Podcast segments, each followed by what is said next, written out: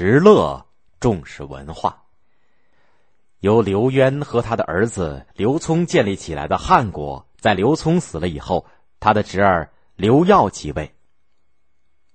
刘耀在位期间，国家迅速的陷于崩溃。汉国的大将石勒因为和刘耀不和，在刘耀登基后不久便拥兵自立，建立了后赵。在接连几年的征战当中，石勒先后灭掉了刘耀和其他的一些割据势力，统一了北方绝大部分地区，使后赵成为十六国当中最为强盛的一个国家。但是谁也没有能够想得到。这么一个有着赫赫战功的人物，在年轻的时候却是一个受苦的人。石勒是羯族人，年轻的时候，他们的部落所在的地方闹饥荒，大家四散离散，石勒也逃到了阳曲，也就是现在的太原北部。在阳曲，他曾经被当地的军阀捕获，作为奴隶卖给了山东一个叫做石欢的地主。替他耕地，幸好石欢比较欣赏他，没有多久便填写了一张放免书，除去了石勒的奴隶身份。石勒被放免以后，一度来到了武安，也就是现在的河北武安，在那里靠租种别人的土地生活。没有多长时间，他又一次被西晋的乱军捉住，幸好有一群梅花鹿从旁边跑过，乱军只顾去追梅花鹿，石勒才趁机逃脱。石勒受尽了艰难。他决心起来反抗，他召集了十八个人，组成了小骑兵队，号称十八骑，开始了他的军旅生涯。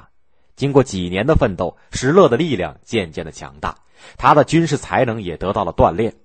后来呢，他投奔了刘渊，在刘渊的帐下当了一员大将。做了大将军以后，石勒渐渐的懂得要成立大业，光靠武力是不行的，还得有给自己出谋划策的人。他就特意收留了一批汉族的读书人，组织了一个叫做君子营，专门给他出主意。君子营当中有一个叫张斌的，非常有才干，他给石勒出了不少的好点子。就是靠了张斌和他的君子营，石勒在以后的南征北战的岁月当中，力量迅速强大。公元三一九年，石勒为了对抗刘耀，建立后赵，成为一代开国君主。当了皇帝以后的石勒，从自己的亲身经历当中深感知识的重要。他听从了张斌的意见，尊重儒教，在各地设立学校，要部下的子弟都要进学校读书。他还建立了保举和考试的制度，坚持从读书人当中选拔官吏。他对读书人也格外的尊重，多次命令手下人，凡是捉到读书人，不许杀死，一定要送到国都，由他来亲自处理。石勒是一个非常严厉的人，他严禁手下提“胡劫”两个字，对于犯禁的人，轻则鞭打，重则杀头，一点都不迁就。但是有一次呢，却有例外。有一天，一个叫樊坦的读书人应朝廷征召出来做官来见石勒。进宫的时候呢，他穿了一身破破烂烂的衣服。石勒看了以后很吃惊，便问他。你怎么穷到了这步田地？家里连一件像样的衣服都没有吗？樊坦一时忘了禁令，就回答说：“刚刚碰到一群劫贼，把我的家抢了个遍，只能这样寒酸的来见皇上了。”石勒看见他伤心的样子，就安慰说：“劫贼这样乱抢东西，太不应该，我来替他们赔偿吧。”樊坦这才想起了触犯了禁令，吓得脸都发白了，连忙向石勒请罪。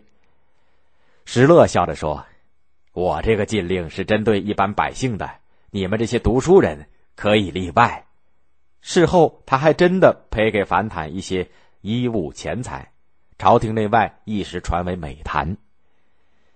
石勒自己非常喜欢读书，尤其是史书，他不识字，就让一些读书人讲给他听，还喜欢边听边随时发表自己的看法。有一次，他让人给他讲《汉书》。当他听说有人劝刘邦分封旧六国的贵族的时候，他心都提到了嗓子眼儿，自言自语的说：“哎，刘邦采取这样的错误的做法，还能够得到天下吗？”讲书的人立刻给他解释说：“由于张良的劝阻，刘邦后来并没有实施这一计划。”石勒听了以后，如释重负，点头说：“嗯，这样才对。”石勒还经常把自己和古代的帝王作比。有一次，他大宴群臣，在席间，他问一位大臣：“你看，我可以和古代的哪位帝王相比呢？”这位大臣知道石勒一向崇拜刘邦，就奉承说：“陛下英明神勇，比汉高祖还强，其他的人没法比。”石勒听了，连连摆手说：“啊，不行不行！我要是遇到汉高祖，只能做他的臣下，也就是韩信、彭越等人的角色。”说到这儿。